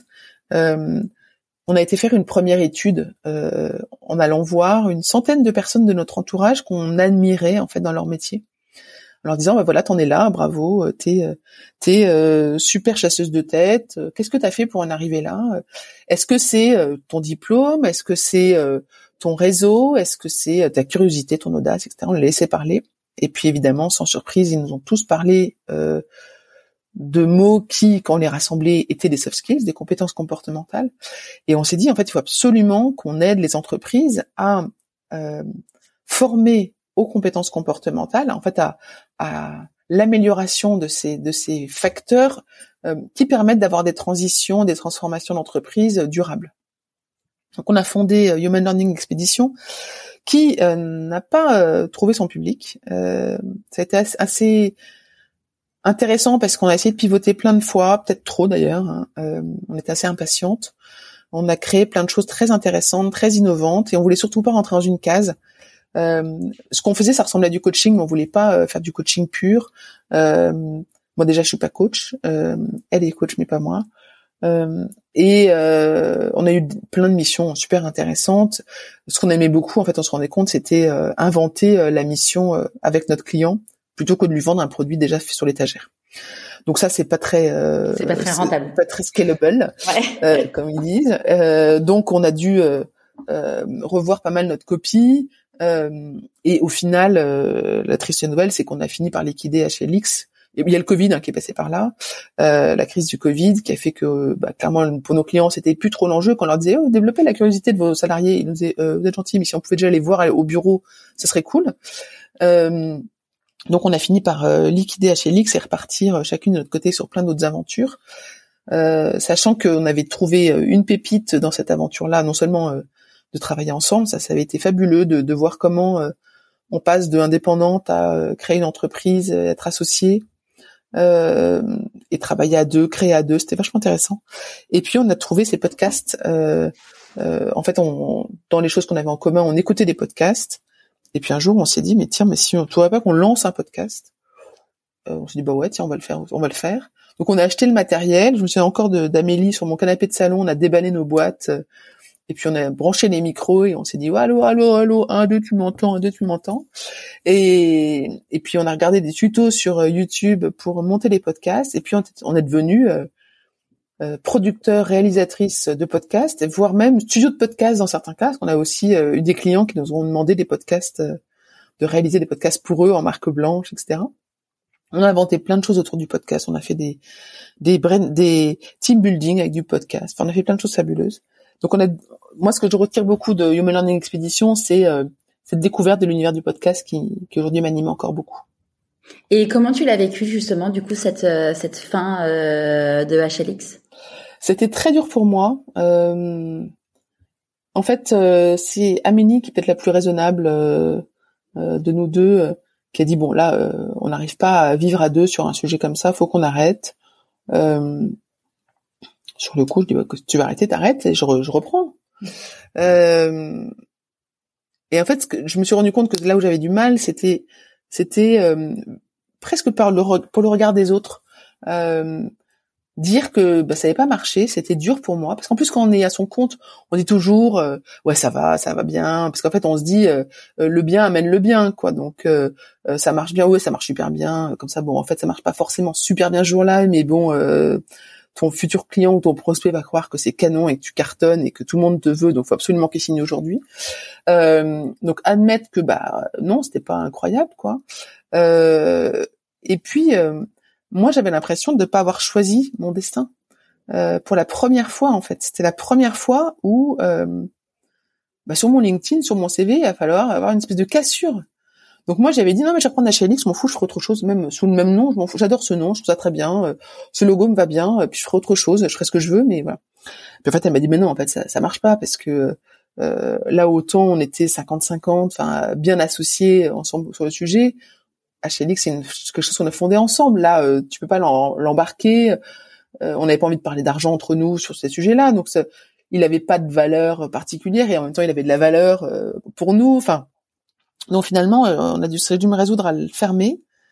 Je suis devenu liquidateur, même. Je pense que je me suis un peu imposé ça pour voir ce que c'était cette expérience-là. C'est compliqué hein, psychologiquement déjà administrativement c'est inintéressant au possible euh, mais euh, ouais c'est une et puis admettre euh, hier, ou avant-hier on a un ancien client qui est revenu vers nous pour une question et en fait on a dû lui dire bah en fait non c'est merci mais mais en fait on a fermé quoi on a fermé puis on est passé à autre chose donc ça nous intéresse plus et ça ouais difficile difficile et comment t'as affronté du coup euh, le regard des autres par rapport à ça? Bah, Là où j'ai beaucoup de chance, c'est que euh, j'ai remplacé par autre chose, quoi. Je pense que j'aurais eu du mal à, enfin, j'ai eu du mal. Hein, ça a été, un... j'ai eu euh, six mois d'incertitude de qu'est-ce que je vais faire. En fait, j'ai pensé le reprendre toute seule, le, le, rebaptiser hein, quand, quand on a vu que le Human Learning Expedition ne pouvait pas exister. Bah, je me suis dit tant pis, je vais l'appeler Tartampion, puis ça sera autre, ça sera la même chose. Euh, je me suis dit, ben en fait, dans la même ligne, euh, j'ai monté entre temps euh, sur d'autres sujets, j'ai monté une association d'entrepreneuses dans mon arrondissement de Paris. Ça s'appelle les entrepreneuses du 16 et on est parce que je crois beaucoup qu'il y a une question de sororité, qu'il y a une question de les femmes entrepreneurs ont des ont des besoins, des problématiques particulières, que l'aspect local est très important pour moi. Euh, le rythme de vie, etc. Donc en fait, j'ai monté euh, les entrepreneuses du 16 et je m'étais dit en fait ça marche vraiment bien. On est 250 femmes euh, euh, dans cette association-là, ça fait beaucoup de bien lors des rencontres qu'on organise. J'ai l'impression d'être à ma place, d'aider. Et je me suis dit en fait je vais monter les entrepreneuses du 17, du 18, du 19 de Marseille. De pour... Je savais que tous ces sujets de, femmes m'intéressaient. En même temps, je me disais je suis pas sûre que je l'ai monté que pour ce côté féminin, féministe. Je suis pas du tout féministe dans dans le dans le sens puriste du terme. Et puis euh, donc j'ai flotté sur ce côté d'accompagnement de l'entrepreneuriat pour les femmes euh, où je me sentais pas à ma place. Je sentais que c'était j'aurais pu le faire. J'aurais pu m'installer là et le faire, mais au fond de moi, c'était pas là où je devais. C'est pas. C'est comme si on me disait c'était pas là où on m'appelait quoi. Bah, je pense que c'est cette petite voix que tu connais qui me disait non mais ouais tu saurais le faire mais tu saurais aussi euh, être éboueur euh, et être faire des frites chez Quick hein, donc euh, t'es es là dans ta zone potentiellement d'excellence mais pas dans ta zone de génie voilà euh, et puis euh, t'es mal à l'aise je, me souviens que l'excuse que je me disais c'est pour faire ça je vois des filles qui sont sur Insta par exemple qui se mettent vachement en avant qui parlent d'elles toute la journée et moi autant ça me gêne pas du tout de m'exposer, autant pour un sujet comme ça, j'aurais l'impression d'être fake, quoi, parce que bah non, moi j'ai, quand même pas euh, euh, d'entreprises que qui ont euh, cartonné, quoi. voilà. Donc en fait, je vais pas faire semblant que ce matin j'ai 50 rendez-vous de prospects qui sont arrivés tout crus. J'ai adoré prospecter toute la journée hier, non pas du tout, parce que je déteste ça. Donc j'avais l'impression que ça, ça allait être fake et je voulais pas être dans le faux, quoi. surtout en me montrant, quoi. Autant me mentir à moi-même, bon, bah, ça c'est mon problème. Euh, enjoliver un peu le, le la, réalité. Bon, ça, j'admets que c'est un moyen de commercial que je, voilà, ok. Mais alors pour le coup, m'exposer euh, pour de faux, non, ça je peux pas quoi. Et euh, financièrement, comment t'as fait euh, du coup quand quand ta, ta société a fermé? Parce que du coup, t'avais pas le droit au chômage. Alors ouais, j'avais longtemps plus le droit au chômage. j'ai profité de deux ans de chômage au début, ce qui était fabuleux. Merci l'État. Mmh. alors j'ai mon mari qui travaille j'ai de la chance. J'ai cette chance-là de pouvoir m'appuyer, et encore aujourd'hui, hein, euh, beaucoup sur euh, les revenus de mon mari et les revenus qu'on a eus. Euh... Alors, c'est un sujet perso, mais je pense que c'est très important dans le pro. Euh, avec mon mari, on a fait des très bons choix, des, des bons investissements euh, au bon moment. On a construit un patrimoine qui nous sécurise beaucoup, ce qui fait que l'argent est un sujet, mais n'est pas un souci, et, et qu'on s'est toujours donné les moyens euh, l'un et l'autre et la liberté de pouvoir euh, entreprendre ou changer ou quand on changeait de boulot hein, d'un boulot salarié à un autre il y a quand même un risque. On se met en période d'essai on a une période d'essai euh, qu'est-ce qui se passe si mais on avait bien gagné notre vie très longtemps tous les deux. Donc aujourd'hui le fait que je ramène plus autant d'argent dans le couple ben en fait c'est pas un, trop un sujet ce qui compte beaucoup, c'est mon bien-être euh, psychique, quasiment. Hein, même, je pense que mon mari, il préfère me voir euh, heureuse, épanouie euh, en fin de journée que lui dire voilà le chèque et ma paye du mois. et ça, ça a été libérateur, ce qui fait que vraiment, je me suis dit, en fait, je peux pas me mentir et je veux pas. Il y, y, a un truc qui m'avait, quand j'ai fait l'INSEAD, je retiens une chose de l'INSEAD, c'est il y a une formule financière que j'ai bien sûr oubliée, mais qui est qui en gros qui disait l'investissement que tu mets dans ta boîte, euh, comment est-ce que tu pourrais l'investir mieux ailleurs? Est-ce que vraiment ce que tu vas mettre, cet euro là que tu mets pour ce projet-là, est-ce que euh, tu pourrais pas le mettre ailleurs, peut-être à plus long terme, pour autre chose qui, qui plus tard aurait une expected value, voilà c'était le mot qu'il disait, euh, un outcome, une perspective plus importante. Mm. Et, c'est comme ça que je raisonne dans ma vie. Est-ce que euh, l'énergie que je mets, le temps que je mets aujourd'hui, il est au bon endroit? Euh, Est-ce qu'il est, euh, est-ce qu'il est bien investi? Est-ce que est-ce que je m'investis bien? Et investir, c'est pas forcément le bénéfice tout de suite. En fait, c'est aussi de se dire, ouais, en fait. Bah, si ma vie s'arrête aujourd'hui, en fait, j'aurais été contente de faire ce que j'ai fait là oui, je honnêtement, je pense que si je reprends un job salarié euh, avec le plein emploi, on dit aujourd'hui, je suis quasiment sûre que je peux gagner beaucoup, beaucoup, beaucoup mieux ma vie. Euh, heureusement, j'ai quelques missions euh, toujours sur le digital et le luxe qui me tombent dessus et sur l'organisation une fois une fois de temps que j'accepte parce que je suis contente de faire rentrer suffisamment d'argent aussi pour investir sur mes projets, pas tant pour acheter, acheter faire les courses à la maison quoi. Euh, voilà, donc ça j'ai cette chance-là, euh, j'avoue, qui est euh, très confortable de, de se dire j'ai Thibaut qui euh, a des revenus et puis on a on a un revenu familial en fait qui fait que bah en fait on, peut se permettre de prendre le temps de développer, d'investir comme on veut. Ce qui est un vrai luxe. Ce qui est un vrai luxe, j'avoue complètement, et qui était peut-être aussi une disparité que j'avais avec Amélie euh, quand j'avais Human Learning Expedition, c'est-à-dire que oui, on voulait toutes les deux être payées la même chose. Sauf que euh, moi, en fait, cet argent-là, s'il n'était pas là, ça n'était pas grave. C'était toujours mieux. Et pour mon estime personnelle, c'était vraiment bien qu'il soit là. Franchement, enfin, pas gagner d'argent, euh, je préférais dans ce cas-là me dire, bah, ok, je suis, j'assume, je suis bénévole, j'ai une association où je suis bénévole, par exemple, où je, voilà, très bien, ok. Euh, où j'ai un job, payé au SMIC parce que c'est des jobs payés au SMIC, c'est comme ça. Mais quitte à entreprendre, là, j'aime bien gagner de l'argent, j'aime bien, euh, voilà, j'aime bien générer du chiffre d'affaires. Euh, sauf que, ben moi, le fait de me payer euh, n'est pas essentiel. Voilà. Ouais.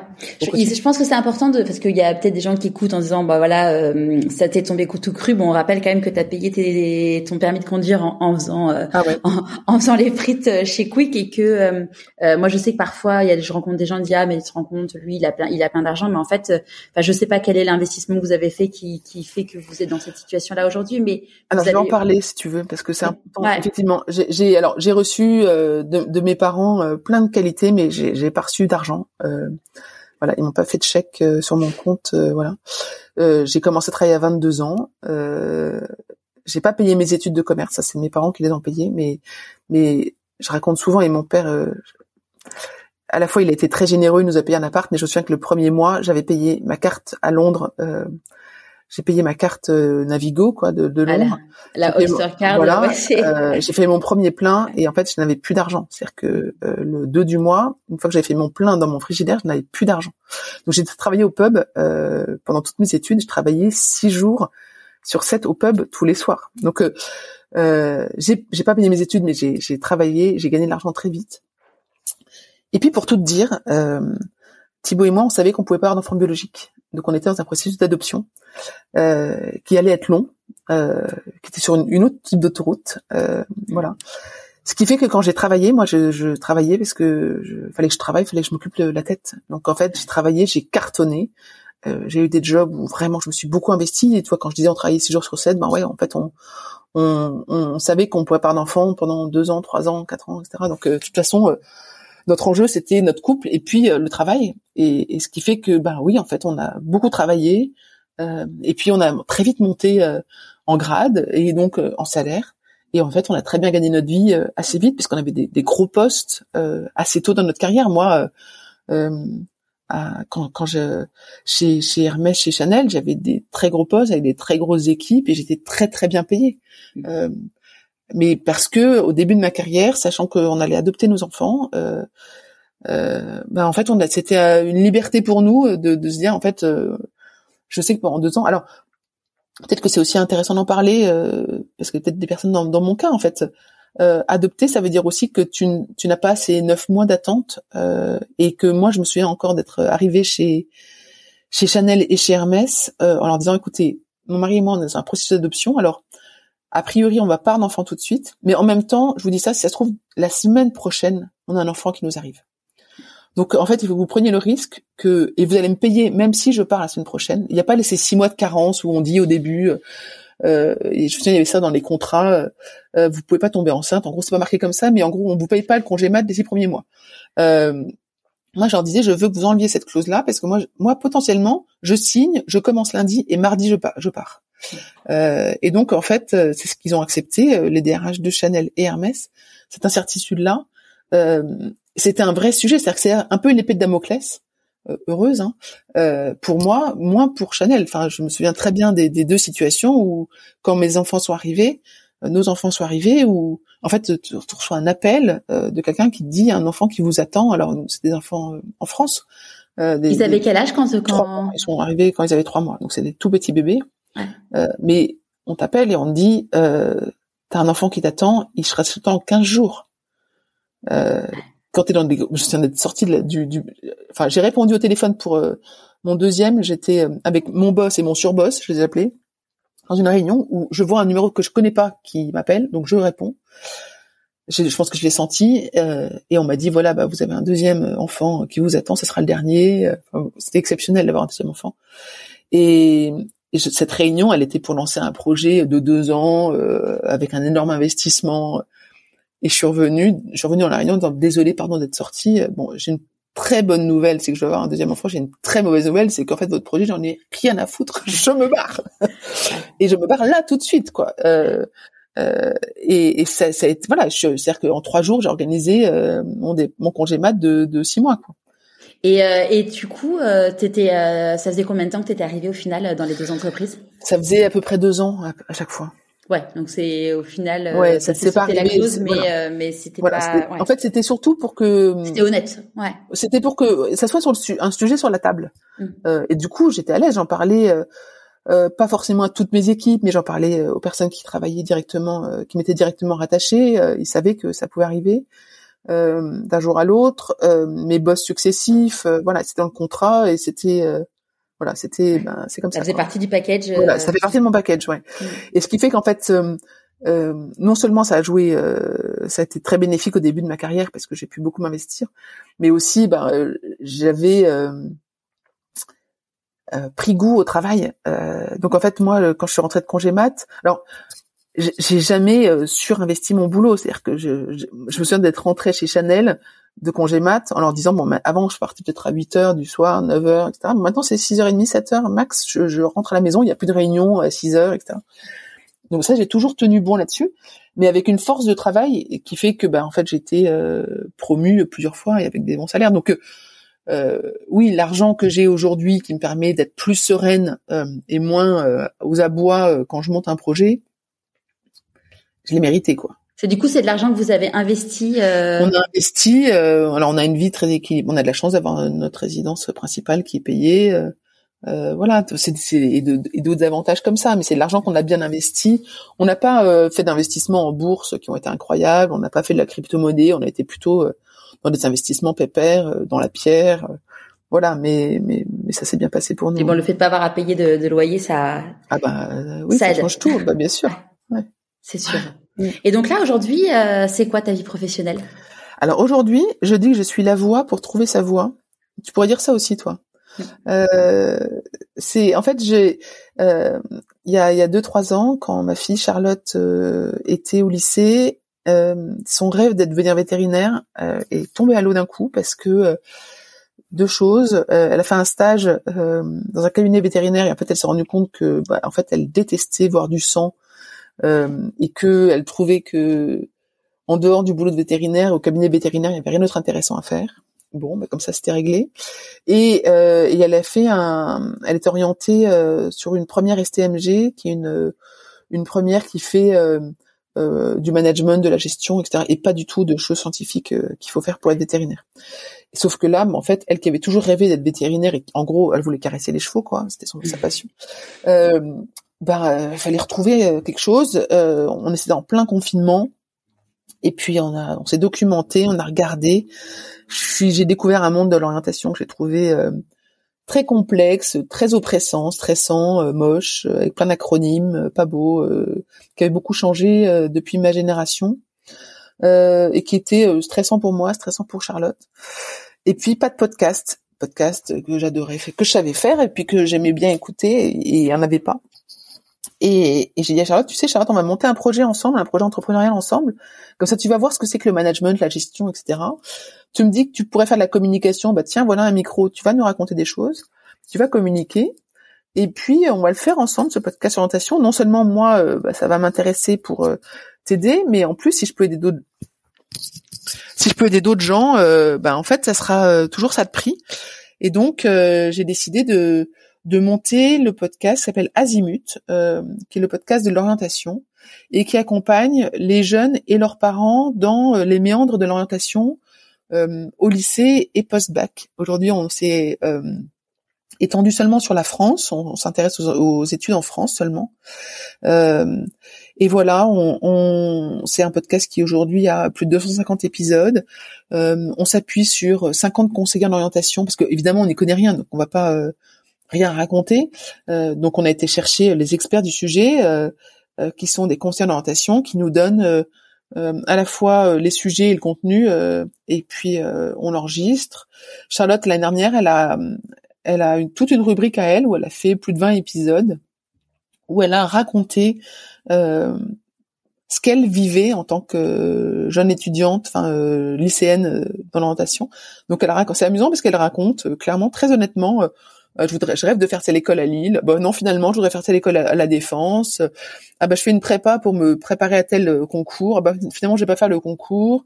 Donc, en fait, elle, raconte vraiment euh, comment elle a vécu les choses de l'intérieur. C'est hyper intéressant de voir comment elle l'a fait. Et puis elle a, elle a appris à monter un podcast, elle l'a fait toute seule. Enfin, les épisodes, elle les a montés toute seule. Elle s'est lancé un défi incroyable au moment de la présidentielle, de l'interviewer tous les tous les tous les candidats à la présidentielle. Pour, euh, elle avait 18 ans, elle allait voter, elle voulait que tous les jeunes de sa génération votent aussi. Euh, bon, ça c'était, elle a découvert ce que c'était que le réseau, le démarchage. Elle a réussi à, à, à interviewer un candidat à la présidentielle et pas les autres malheureusement.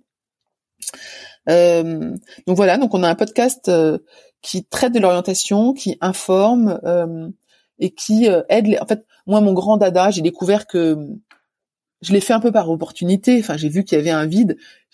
oui, il y a un enjeu business parce que les formations qui veulent apparaître dans le podcast paye des épisodes sponsorisés, c'est comme ça que je gagne de l'argent. J'imagine euh, que je vais pouvoir bientôt sortir une offre d'accompagnement. Pour l'instant, euh, j'ai pas trop le temps de m'en occuper. Alors Charlotte, elle est partie en école de commerce comme elle voulait, elle a eu ses études. Elle est partie où du coup? Alors elle est partie à l'EMLV à la Défense, qui est une, école de commerce post-bac euh, du pôle Léonard de Vinci. Qui était l'école qu'elle voulait à la fin de son année. Ça tombait bien, elle a eu tout ce qu'elle voulait. Euh, là, elle vit sa vie d'étudiante. Elle me dit régulièrement, je vais venir, je vais venir travailler avec toi. Oui, oui, oui. Euh, pour l'instant, euh, elle, elle, elle travaille. voilà, elle, est en école. Elle profite de ses premiers mois en école et je trouve ça super.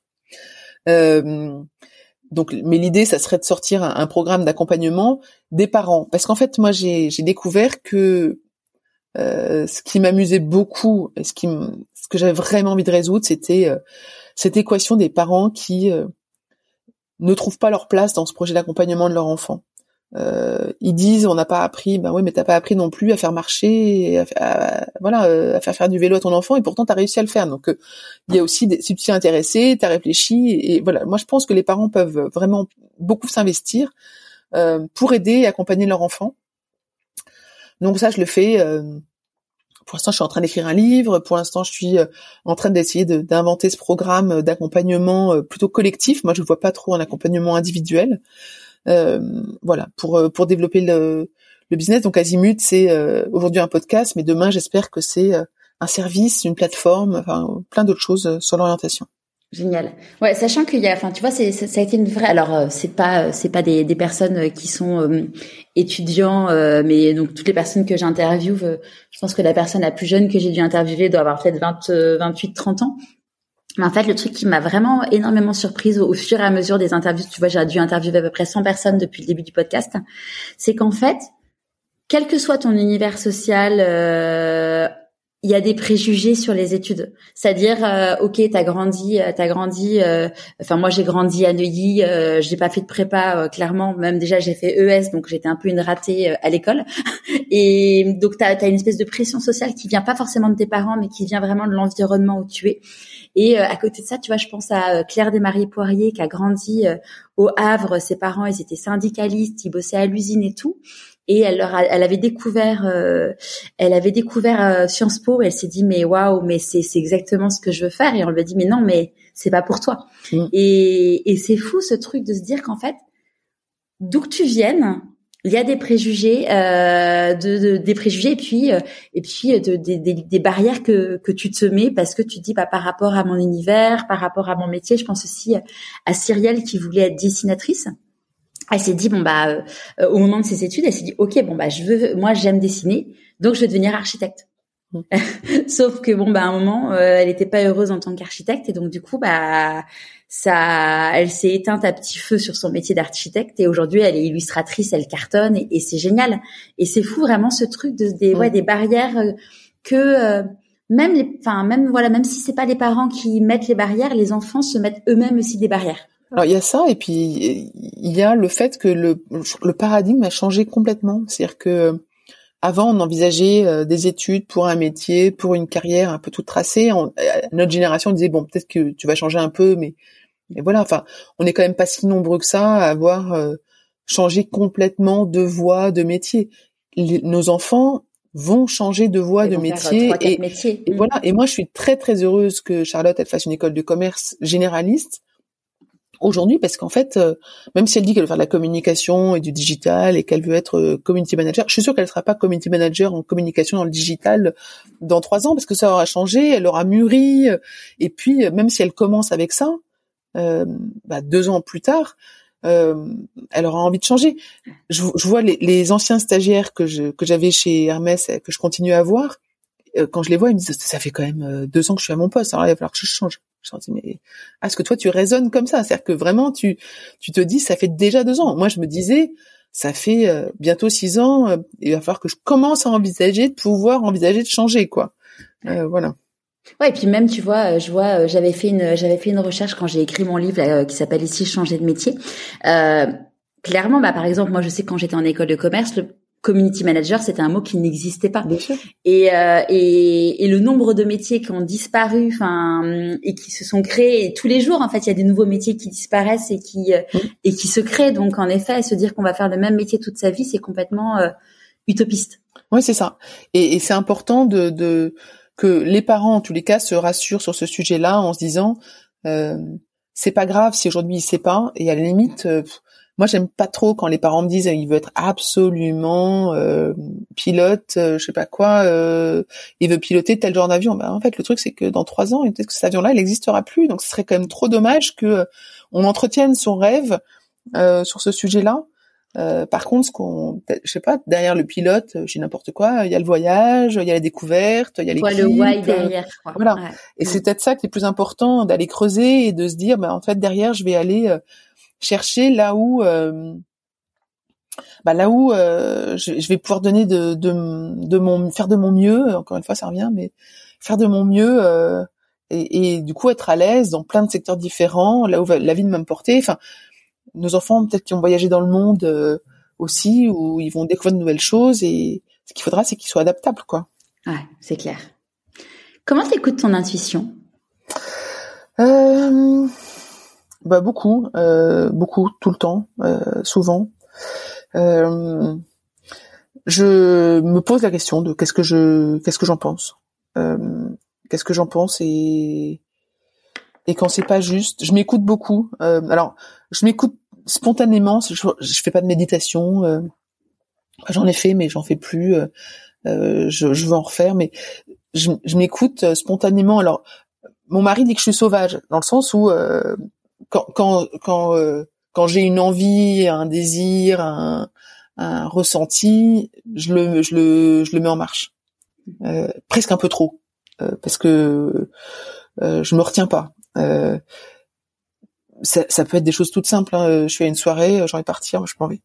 Alors je m'en vais, bah lui non, bah en fait du coup je, bah, je rentre à pied. Et je rentre à pied, je, je vais pas l'attendre euh, le temps que si moi j'ai envie de rentrer, je rentre. Euh, mon intuition c'est que bah c'est le bon moment pour moi en fait. Je vais après je vais plus m'amuser. Euh, L'intuition euh, business c'est euh, est-ce que je le sens bien, est-ce que je vais avoir assez d'énergie pour aller au bout de ce projet là. si je sens que oui, bah en fait je me dirais oui et je vais m'écouter au fur et à mesure et, et, je suis capable de lâcher des choses en cours de route en me disant bon, en fait j'ai lancé ça mais Là, mon intuition me dit que je me suis plantée et il n'y a pas de vérité vraie et constante en fait. Donc je m'écoute beaucoup. Comment tu célèbres tes réussites? Pas beaucoup, euh, pas assez. Euh, pas assez, pas beaucoup. Euh, c'est une bonne question. Je, je, voilà, je vais pas te mentir et je vais pas te raconter de d'histoires. De, je, je, voilà, je le fais pas et c'est mais c'est une vraie bonne chose à faire, je pense. J'aimerais beaucoup le faire, donc je le fais pas. On en reparlera. à quel moment dans ta vie tu t'es dit pourquoi pas moi? Oh, 50 000 fois. Euh, chez Sephora, quand ils m'ont dit euh, tu vas aller ouvrir les Champs Élysées chez Sephora, je me suis dit bah pourquoi pas moi tiens. Euh, je sais pas ce que c'est mais c'est pourquoi pas moi. Pourquoi pas moi bah, quand je me suis mariée, quand, j'ai rencontré mon, amoureux qui est devenu mon mari, je me suis dit bah, pourquoi pas moi, même si j'arrivais un peu avec un petit fardeau de pas pouvoir d'enfant biologique, euh, bah ouais, pourquoi pas moi quand même. Euh, pourquoi pas moi qui lancerait ce podcast sur l'orientation, enfin sur plein de sujets. le pourquoi pas moi, il est là. c'est une forme d'audace spontanée c'est pas pour se me mettre en avant, c'est pas pour euh, prendre de la place. Par exemple, dans l'association euh, que j'ai montée sur les entrepreneuses du 16, là, on a des rencontres et souvent au début des rencontres, il y a des nouvelles, il faut se présenter. Euh, et, et, je vois bien, je laisse, je laisse volontiers la place aux, membres du conseil, du bureau, euh, de l'association pour présenter. Puis elles n'ont pas forcément envie. Bah, pourquoi pas moi? Ça me va bien de d'y aller, voilà, de me lancer sur des sujets comme ça. Et là, tu disais que tu savais avant de te marier que tu pourrais pas avoir d'enfant. Euh, tu l'as su à quel âge? Euh, Très jeune, je l'ai su. je le savais, très jeune. Donc je le savais depuis toujours. Je savais en rencontrant euh, mon mari que on allait avoir. de toute façon, cette seule façon d'avoir des enfants, c'était adopter des enfants. Ouais. C'est quoi pour toi la réussite? C'est c'est le bonheur La réussite, c'est se sentir bien avec ce que tu as dans le moment où tu es.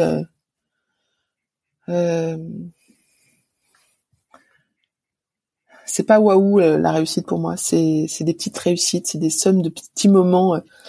C'est un sujet sur lequel j'ai beaucoup réfléchi, hein, parce que quand on a monté notre premier podcast, on était, on s'appelait réussitologue avec Amélie.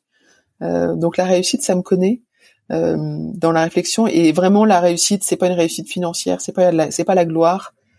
La réussite, c'est euh, te dire que tu avais que tu irais par là-bas et tu as réussi à y aller. Euh, c'est euh, c'est se connaître aussi et calibrer bien. C'est bien calibrer la réussite pour moi. Hmm. Qu'est-ce que tu penses que la petite Perrine de 6 ans dirait si elle te voyait aujourd'hui? On bah, si j'avais su. Si j'avais su, je pense qu'elle serait. Euh... Elle pourrait pas. Se... Je me souviens pas trop de la Périne de 6 ans, mais je pense qu'elle se. Ouais, elle serait étonnée. Je pense qu'elle serait surprise. Je pense en bien. Je pense que j'ai bien tourné. Euh... J'ai quand même des. J'ai toujours été comme ça. Euh, j'ai toujours euh, été là où je voulais aller. Euh, à cette époque-là, j'avais un vélo. Euh, on habitait dans une ferme à Dijon, tu vois, vers 6 ans. Et, j'ai, et je voulais un vélo rouge, bah, je l'ai repeint en rouge. En fait, j'ai trouvé de la peinture dans la ferme et on l'a repeint, je l'ai peint en rouge. Et après, je voulais aller sur la route. Bah, en fait, j'ai traversé la départementale pour aller avec mon vélo à roulette sur la départementale.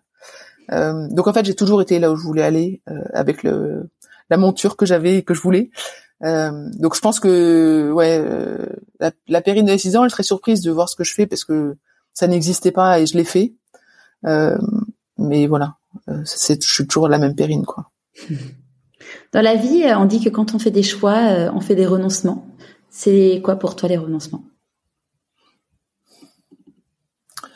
Euh, J'ai renoncé plein de fois. J'ai renoncé au bling bling du luxe. Euh, j'ai renoncé à l'argent facile. J'ai renoncé à ma liberté en devenant maman, d'un certain, certain côté j'ai renoncé à plein de choses euh, parce que on est un couple avec mon mari et que ben, en fait faut raisonner en couple. Mais j'ai rien renoncé qui m'a coûté euh, trop. Euh, jamais, je pense. C'est quoi ta, la plus grande difficulté que tu as eu à traverser?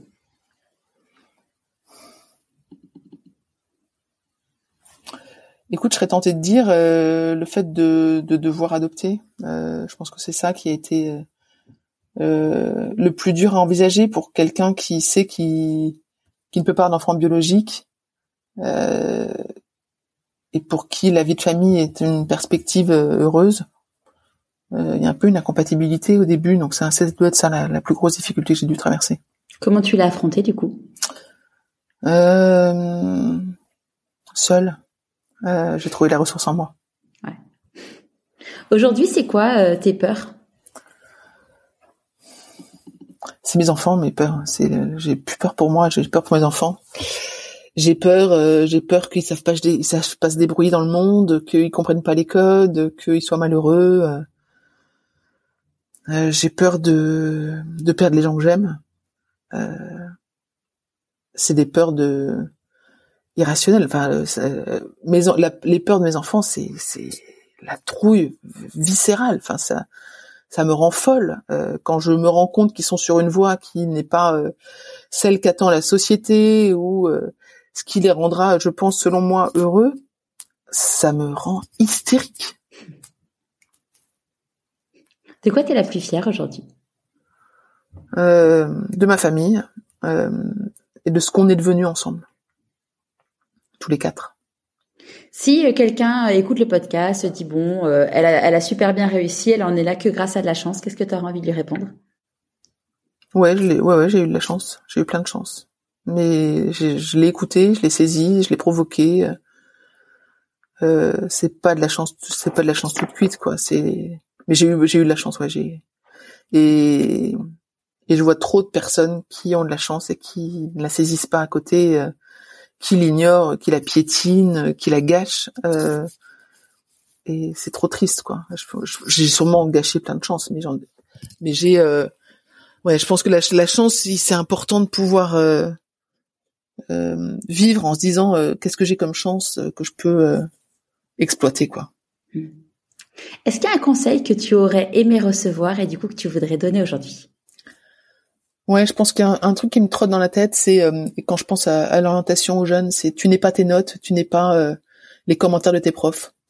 Oui, c'est ta note, oui, c'est ton commentaire de ton comportement ou du fait que t'as pas assez travaillé, mais tu n'es pas cette note, tu n'es pas un 5 sur 20. Euh, et tu n'es pas euh, le, trop bavard. Tu, tu es certes peut-être très bavard, mais tu n'es pas la personne, tu ne peux pas te définir comme étant bavard. Euh, tu es plus que ça. Et, et ça, pour moi, ça, j'aurais bien aimé qu'on me dise ça. Et c'est quoi le meilleur conseil qu'on t'ait donné?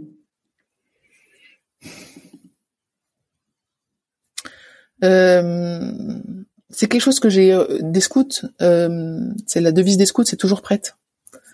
Euh, bah, je suis prête à tout. Hmm. Donc sois prête. Oui. Quels sont tes prochains défis?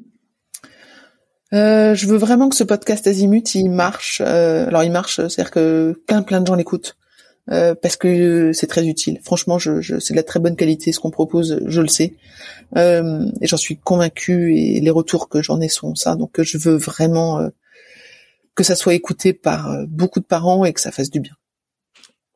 Est-ce que tu as un conseil de lecture à partager avec nous? Euh, J'adorerais, mais je me souviens jamais des titres de livres que je que je lis. Euh, Là, je suis en train de lire, je suis en train de lire euh, une série de livres détente, mais sur l'histoire de sept. Il y a sept sœurs dans une famille. Ah, les sept sœurs de Lucinda Riley. Voilà. Donc, ah, euh, donc c'est très sympa à lire, mais c'est très ah, bah, détente. ouais, puis il y a un petit côté culturel avec le fait d'aller euh, d'aller plonger dans l'histoire des pays. On retourne et tout ça, ouais, c'est ça. Donc ça, ça j'aime bien, euh, voilà. mais sinon, qu'est-ce que j'ai? Bah, Si, il y a deux livres que je recommande beaucoup. Hein, Le Petit Prince euh, au fond du fond du fond. Je pense que c'est à tous âges, il faut le relire. C'est un livre que j'adorais offrir euh, euh, quand mes enfants étaient invités à des goûters d'anniversaire. Je trouvais ça génial. Alors eux détestaient offrir, donc on offrait un truc de Lego et Le Petit Prince. mais ça, pour moi, c'est important. Et la Bible, qui est un livre que j'aime bien lire. Voilà. Parenthèse sur les sept sœurs, je suis une grande grande fan de Lucinda Riley j'ai lu j'ai lu tous ces bouquins enfin sauf le dernier euh, qui vient de sortir mais euh, mais mais vraiment c'est euh, en effet c'est en mode livre détente c'est c'est c'est c'est du bonheur bon, après ça, ça a été un elle est décédée il y a pas il y a pas très très longtemps. Donc on aura pu on aura pu faut profiter de chaque livre qu'elle qu'elle a écrit. Ah bien vu. Bah écoute merci. Comme ça je sais je vais profiter. Des... Ah, je crois qu'il m'en reste encore cinq. Tu vois. Je... Ah bah oui, c'est bon. Non, et puis il y a le et puis il y a surtout il y a le dernier des derniers qui va sortir euh, là. Euh, je crois que c'est en avril prochain. Euh, avec avec toutes mes amies, avec maman, on guette la date. on est au taquet. Ah bah canon. à qui as-tu envie de dire merci et pourquoi avant qu'on se quitte? Bah mes parents. franchement, ils ont fait un bon boulot avec moi. Merci beaucoup Perrine de, de, de, nous avoir livré ton, ton histoire euh, comme ça. Et puis bon, euh, je mettrai euh, le lien vers, vers le podcast sur le blog. Est-ce que tu veux nous donner une, une adresse URL pour ceux qui n'iraient pas sur le blog? Alors azimut-podcast.com. Et puis sinon sur toutes les plateformes de podcast, Azimut. Voilà. Super. Merci beaucoup beaucoup. Et puis je te dis à très vite. À très vite. Merci.